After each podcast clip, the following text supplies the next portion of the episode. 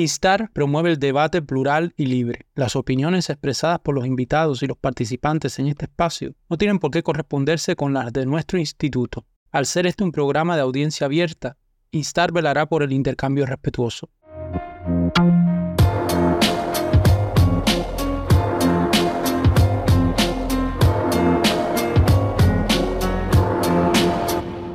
Buenas tardes amigos que nos siguen desde América Latina, muy buenas tardes a quienes están, muy buenas noches a quienes están desde Europa. Sean todos bienvenidos a la sección académica que transmite el Instituto Ana Aren y que está ocupando a lo largo de este semestre el curso de resolución de conflictos en conflictos autoritarios. Hoy tenemos realmente una tarde-noche de lujo, como ya lo, lo había adelantado. Nos acompaña la profesora Salea Solís, eh, primero que nada, antes de hacer la presentación académica, yo quisiera eh, decir que Azalea es una historia de coherencia vital. Yo creo que esa es su mejor presentación. Eh, Azalea es jurista y activista feminista. feminista. Eh, después de concluir sus estudios de Derecho, se especializó en protección de derechos humanos. Es integrante del Movimiento Autónomo de Mujeres en Nicaragua participó en la Comisión de Diálogo Nacional entre los manifestantes y las autoridades del régimen eh, sandinista en el año 2018. En meses recientes fue nacionalizada por la dictadura de Daniel Ortega y forzada al exilio debido a lo cual eh, permanece desterrada y ha sido privada de su nacionalidad y sus derechos en su patria. Eh, pero como les dije, realmente hoy vamos a escuchar eh, esas veces donde se mezcla la teoría, la ciencia social con la coherencia de vida.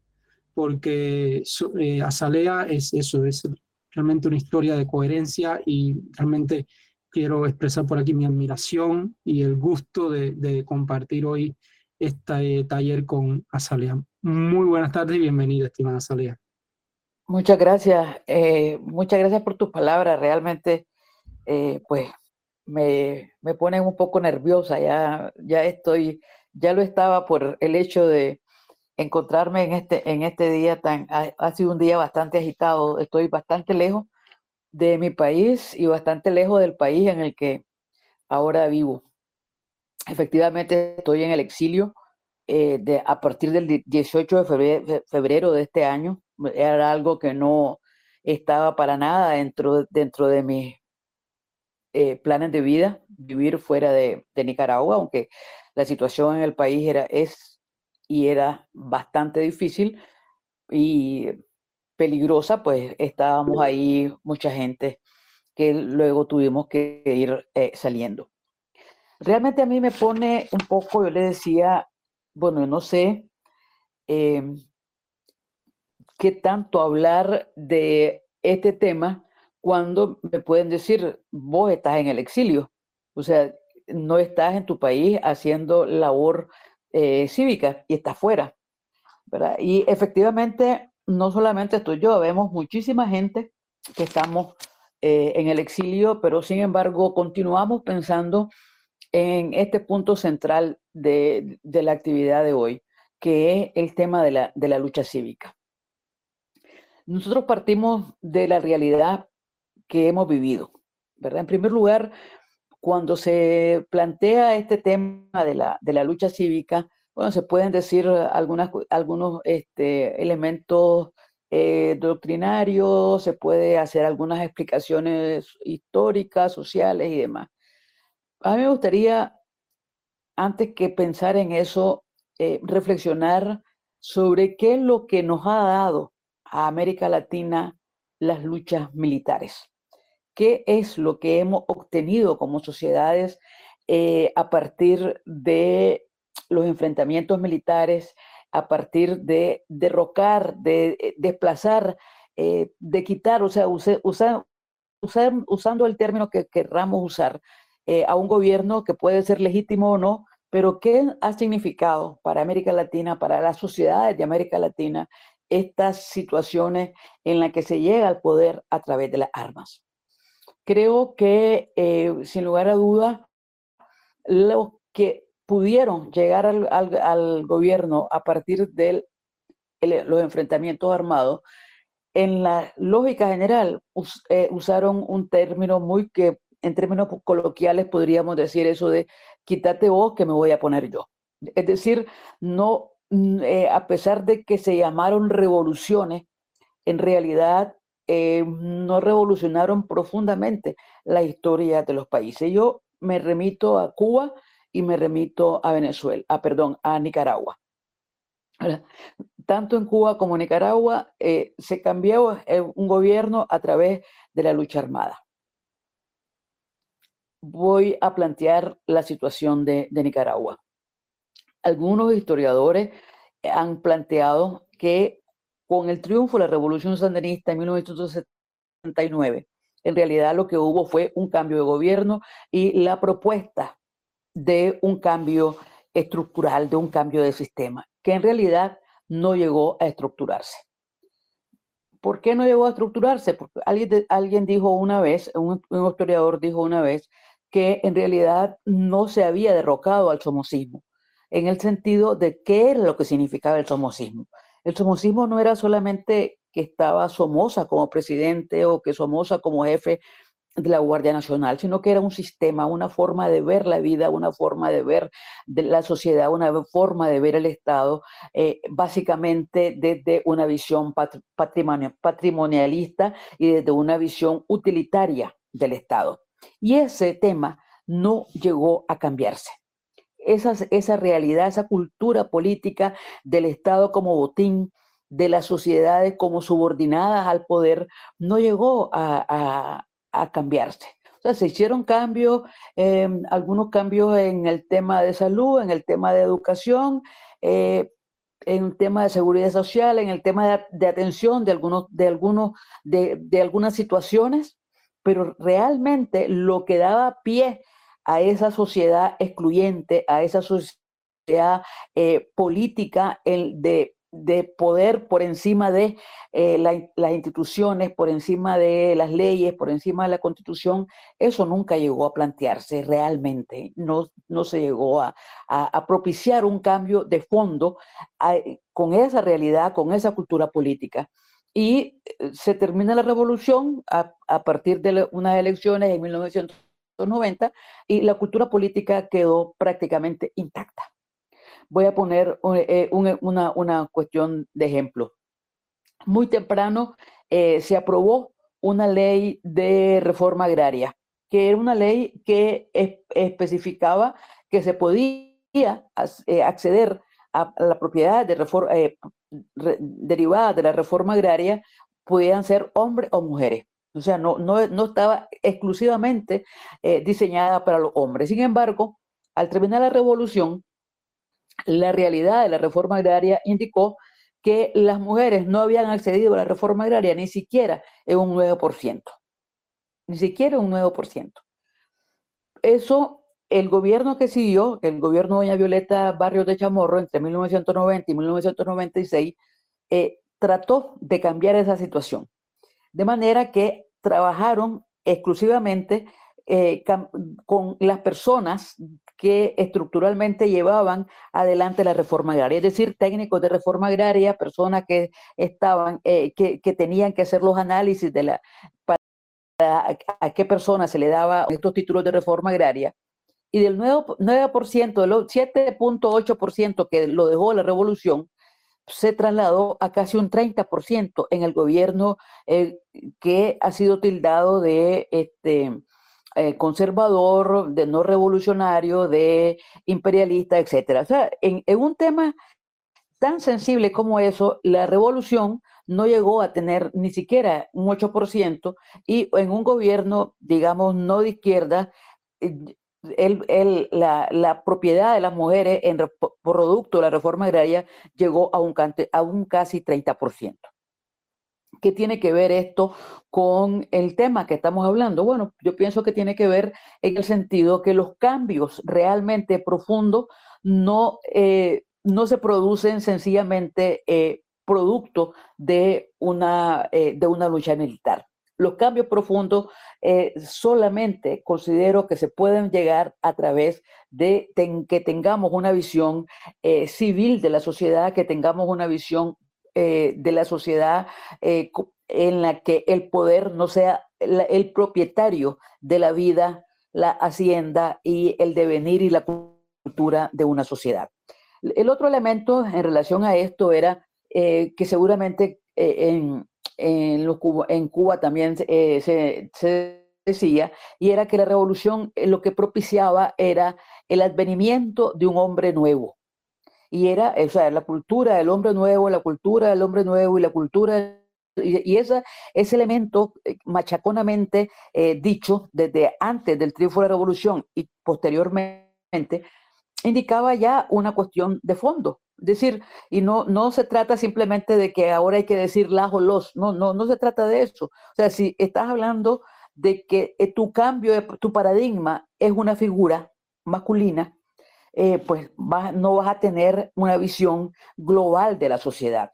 O sea, solamente señalo esto para que lo discutamos este, en el debate, que pienso que lo primero que nosotros eh, deberíamos eh, cuestionarnos es exactamente qué eh, produjo las luchas armadas en nuestras realidades de América Latina.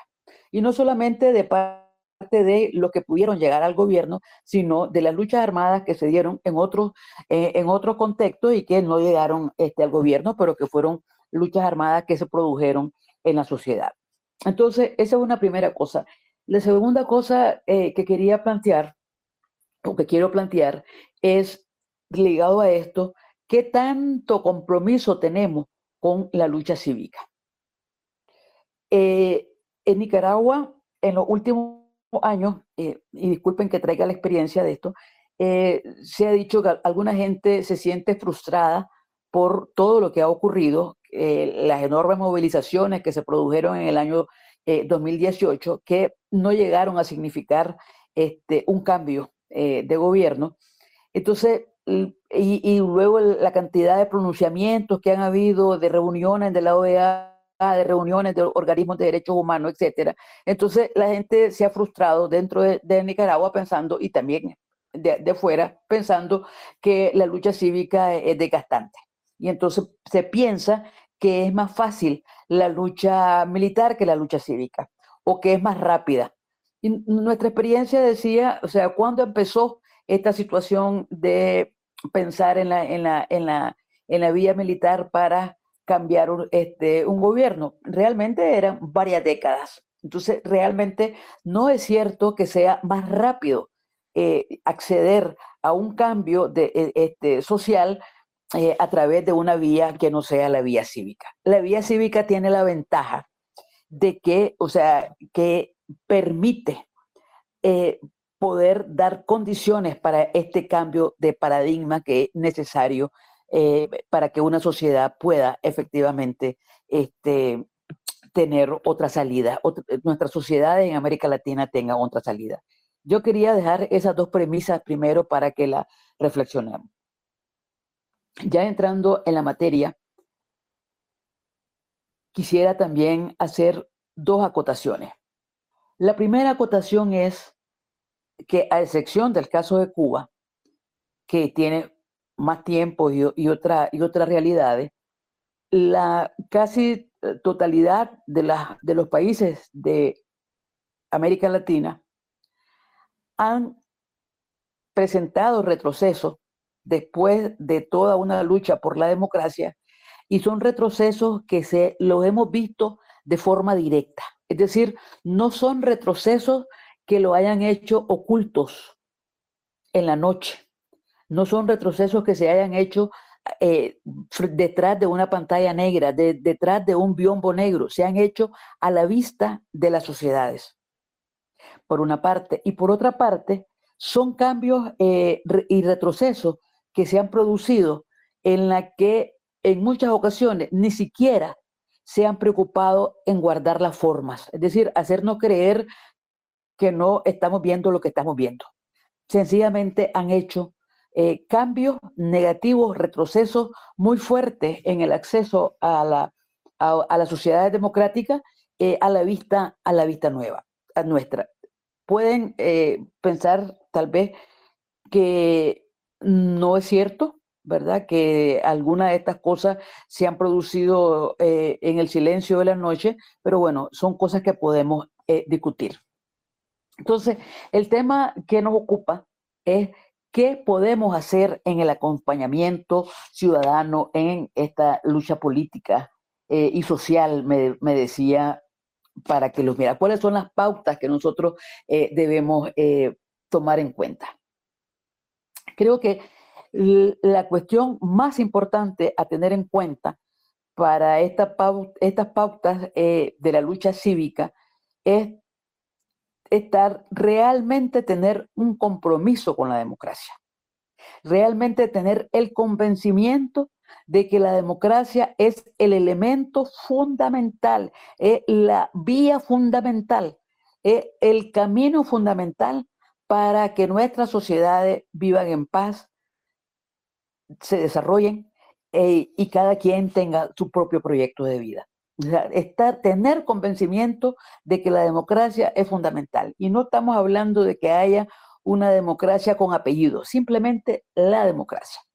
Ese es un elemento eh, fundamental. ¿Qué tanto convencimiento tenemos realmente de que la democracia es la vía pacífica, es la vía necesaria, es la vía fundamental para nuestras sociedades? Y aquí podríamos tener una discusión de fondo sobre, sobre este asunto. Mi planteamiento es que muchas veces no eh, podemos tener una, posición favorable a la democracia, pero no un accionar favorable a la democracia, no unas actitudes o una vida eh, cotidiana relacionada con la democracia. Derivado de esto, eh, de tener el convencimiento de que la vía de salida es la democracia, derivado de esto también tendríamos que tener una posición clara sobre los derechos humanos, sobre el tema de los derechos humanos y lo central que eh, su promoción y su defensa tienen en nuestra vida democrática, que es fundamental. Y lo voy a decir eh, de esta manera. Nosotros muchas veces hablamos de la democracia y hablamos, o sea, eh, sería bastante eh, raro que se hablara negativamente de la democracia que se hablara negativamente de los derechos humanos. Sin embargo, cuando vamos a la práctica, en la práctica nos permitimos la exclusión. En la práctica nos permitimos eh, separar la sociedad entre los buenos y los malos en la práctica nos permitimos eh, considerar que eh, tienen razón los que tienen algún pensamiento similar al mío. Pero si no tienen un pensamiento similar al, mío, pues seguramente no lo voy a atacar, seguramente no voy a violar sus derechos humanos, pero no me consideraré en la obligación de respetar y de promover esos derechos humanos en esas personas. Y esto nos lleva a una, a una cuestión de fondo, que es que tiene, que tiene que ver con que durante el siglo XX la lucha política se planteó en términos de izquierda y derecha. Pero la lucha del siglo XXI, tal como la estamos viendo, no es una lucha de izquierda y, y derecha. Es una lucha de democracia frente a autoritarismo, democracia frente a totalitarismo. Eh, democracia frente a dictaduras. Entonces, esta democracia frente a la dictadura, esta democracia frente a los totalitarismos que hemos visto en nuestras sociedades, eh, nos lleva a ver que al otro lado pueden haber personas de izquierda y de derecha, y del lado mío pueden haber personas de izquierda y derecha.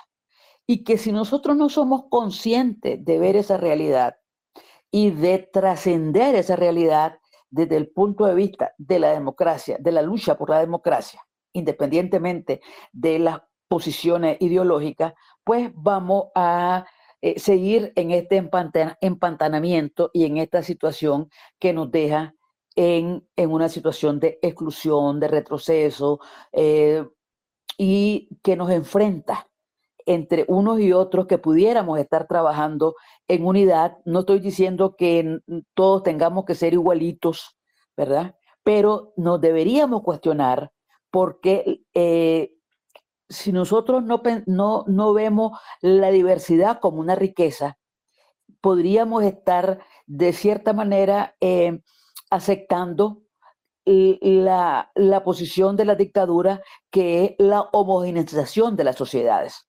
Y eso creo yo que es una alerta que nosotros debemos tener. Nosotros queremos, eh, si nosotros queremos sociedades democráticas, si nosotros queremos luchar eh, cívicamente, tenemos que tener presente que nuestras sociedades no pueden ser homogéneas, ¿verdad? Y que al contrario, respetar la diferencia, respetar las sociedades implica realmente, las sociedades diversas que tenemos, implica realmente este, tener coherencia entre, los, entre lo que decimos y lo que actuamos. Entre que decimos que estamos por el pluralismo político, por el pluralismo social, bueno, entonces tenemos que actuar en, consecuencia. Otra cosa eh, que aquí se me planteaba, que era qué, tener en cuenta para acompañar cívicamente eh, y las luchas sociales y políticas en el contexto, en los contextos autoritarios. Creo que una de las cosas eh, que podemos ver de parte de los regímenes autoritarios es que separan lo social de lo político y separan lo económico de lo político decir, eh, quieren mantener, eh, como en las sociedades, unos compartimentos entre lo que es lo social, lo que es lo económico y lo que es lo político, de manera tal que puedan controlar todo sin que hayan cruces que son inevitables y, además y absolutamente necesarios entre una de, eh, la dimensión política, la económica y la social.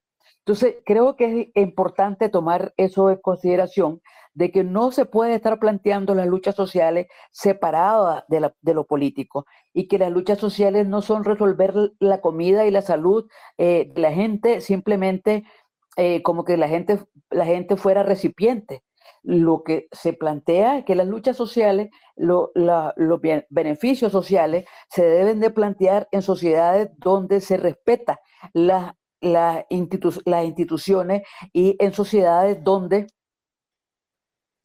la, lucha social, las luchas sociales se ven dentro de un contexto político de personas, de sujetos de derecho, de sujetos eh, democráticos, de sujetos políticos. Es decir, eh, de repente hemos visto eh, algunas concesiones sociales que se dan en las sociedades autoritarias y se dan estas concesiones sociales como que fuera una dádiva del gobernante y no una obligación del gobernante. Entonces, creo que hay que tener mucho cuidado de no separar la realidad de la lucha social de la realidad de la lucha política. No puede haber una lucha social verdaderamente integral este, desde el punto de vista del derecho, desde el punto de vista de los sujetos del derecho, si esto se despolitiza porque es en la política en la que se toman las decisiones, es en la política en la que se va a tomar la decisión si la salud es universal o no es universal, es en la política que se van a tomar las decisiones sobre la seguridad eh, social, es en la política donde se va a tomar las decisiones sobre la salud pública y la salud privada y, y, y la legislación que debe regir a la salud privada y las obligaciones que se deben derivar de la salud pública. Entonces, son, se dan estos en contextos eh, políticos y no podemos aceptar el eh, la, su separación, ni podemos aceptar que lo, que el gobierno o el Estado eh, eh, realiza es una obligación y no es una dádiva. Y la persona no está recibiendo favores, sino que está ejerciendo derecho. Entonces creo que es importante tomar eso en consideración. El otro tema que decía es en relación a la economía y la política.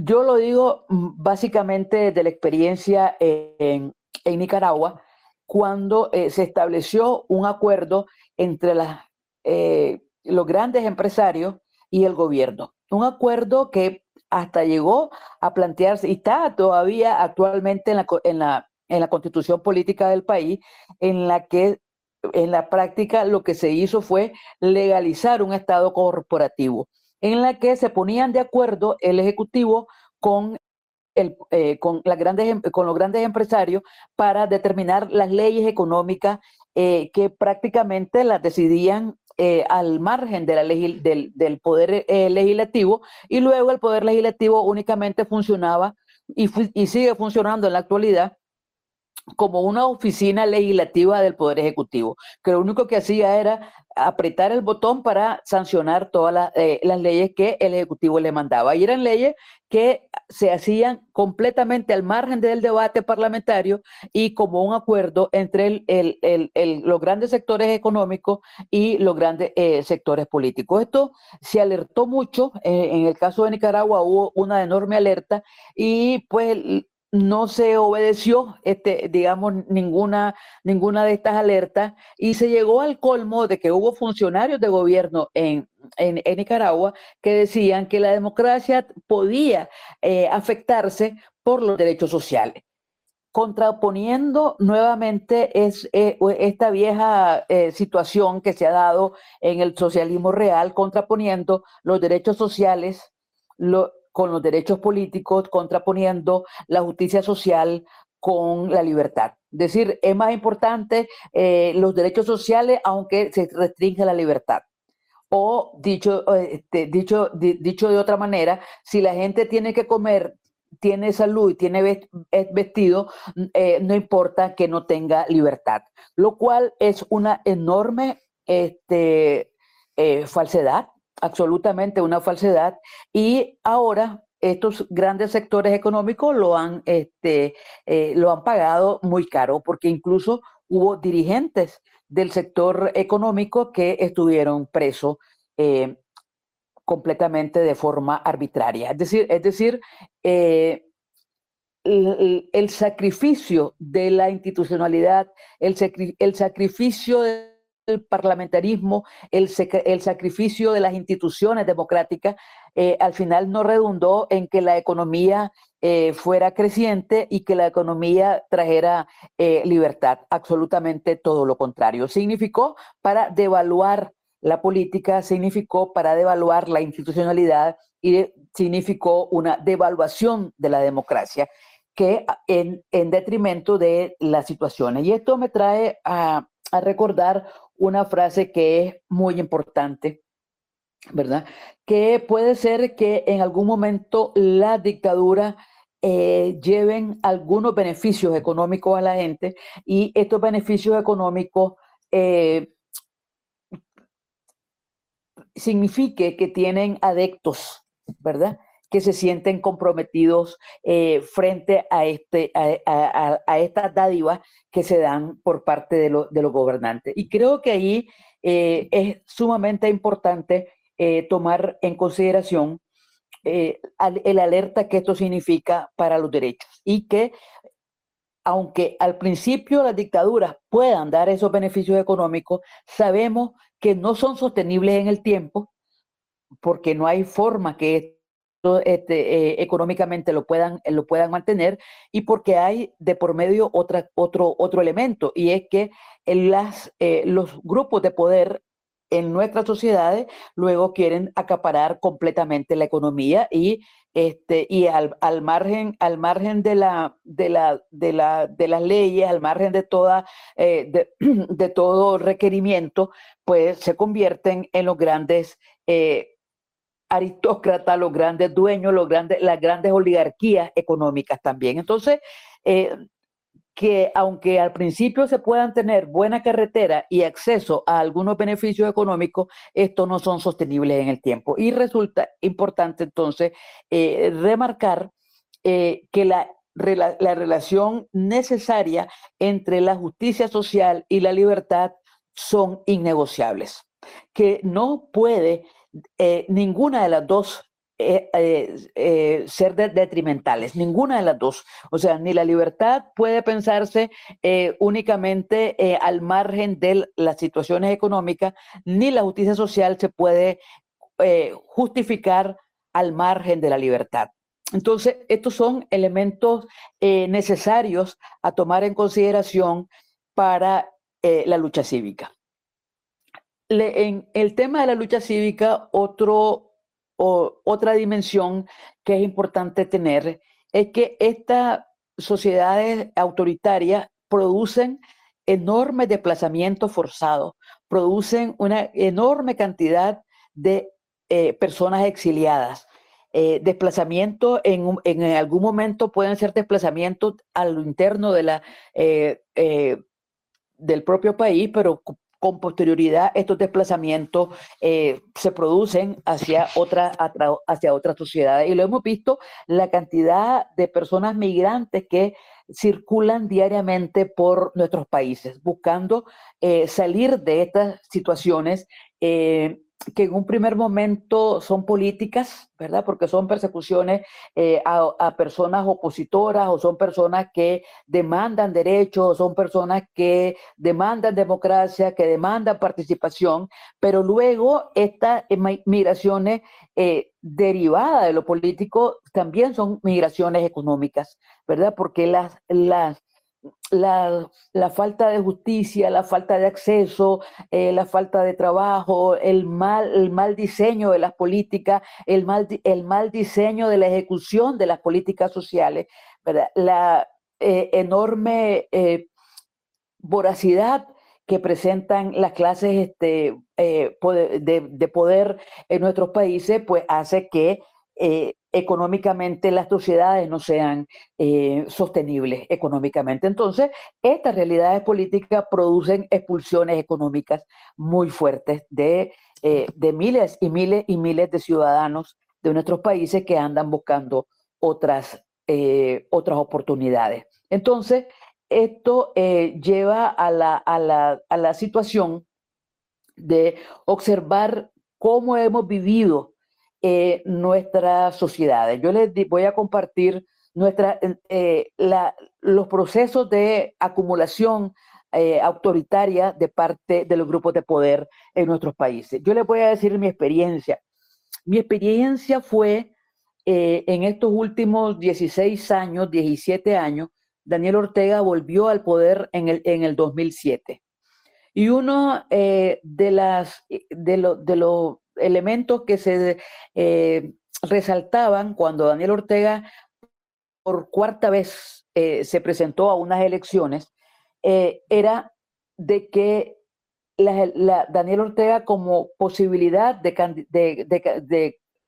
como, un, posible candidato y, y, que significara ganar las elecciones por parte de él, era los resultados iban a ser unos resultados negativos para Nicaragua. Eso eh, se planteó eh, por algunos sectores eh, sociales y políticos de Nicaragua. Sin embargo, hubo otros sectores que consideraron que pues Nicaragua ya había cambiado, que ya habían, este, habían instituciones, se habían creado algunas instituciones, existía poder, eh, los poderes públicos eran independientes entre sí, existía un poder judicial independiente, eh, supuestamente, y existían una serie de mm, procedimientos que se consideraban que podían eh, impedir que Daniel Ortega pudiera ser negativo para Nicaragua. Sin embargo, muy rápidamente se, se, se dio la realidad de que empezaron a centralizar completamente el, todo el poder y empezaron a excluir, ¿verdad? Empezaron a excluir a quienes no estaban de acuerdo con este eh, sometimiento y empezaron eh, poco a poco, poco a poco a hacer cuestiones eh, en el, en el, dentro del trabajo dentro de, de, la ejecución del Ejecutivo, a hacer acciones que la ley no les permitía, ¿verdad? Y en un primer momento la ciudadanía empezó a ver eso y no le preocupó mayormente, mm, mm, con, mucha, no, tuvieron mucha preocupación con estas eh, acciones que estaban cometiéndose el Ejecutivo, que estaban completamente al margen de la ley o eran contrarias a la ley. Solamente les voy a poner un ejemplo. En el año 2007, Daniel Ortega fue a Venezuela y llevó de regalo eh, un documento que se encontró, que era un documento eh, de Darío, de, Rubén Darío, y eh, como Rubén Darío es el poeta nacional, ¿verdad? Existen dos leyes que protegen esos bienes culturales del país. hay una ley que protege exclusivamente la, los bienes que están relacionados con Darío. Hay una ley de los bienes culturales de Rubén Darío. Y luego hay, una ley general sobre los bienes culturales, ¿verdad? Que no se pueden disponer de estos bienes culturales y en todo caso, eh, quien únicamente podría tener alguna injerencia en esto tendría que ser eh, un debate en la Asamblea Nacional. Pero en principio, ninguna autoridad nicaragüense puede disponer de los bienes culturales. Es decir, pero Daniel Ortega vino, agarró el manuscrito de Darío y se lo llevó a regalar al presidente de Venezuela eh, de ese momento. Y mucha gente de Nicaragua, o sea, esto fue bien público y alguna gente de Nicaragua no se sintió ofendida con ese, con esa, con ese hecho. Es decir, cuando digo se sentir ofendida, no me, no me refiero solamente a que era un bien cultural que perteneció a Rubén Darío, sino que es la ofensa de que el presidente de la República actúe en contra de la ley y que considere que está legitimado para poder hacer ese tipo de, de acciones. Esto no lo digo por únicamente contar la anécdota, sino que lo digo en, el sentido de que la lucha cívica, la lucha cívica en los contextos autoritarios nos exige tener muchísima más alerta frente a las actuaciones eh, del poder, porque no es solamente que el poder eh, mate o que dispare contra la gente o que arbitrariamente echen preso a alguien eh, por decir sus opiniones, etcétera, sino que también este poder se va tejiendo poco a poco y como es la realidad del siglo XXI, se va tejiendo en los ojos de nosotros.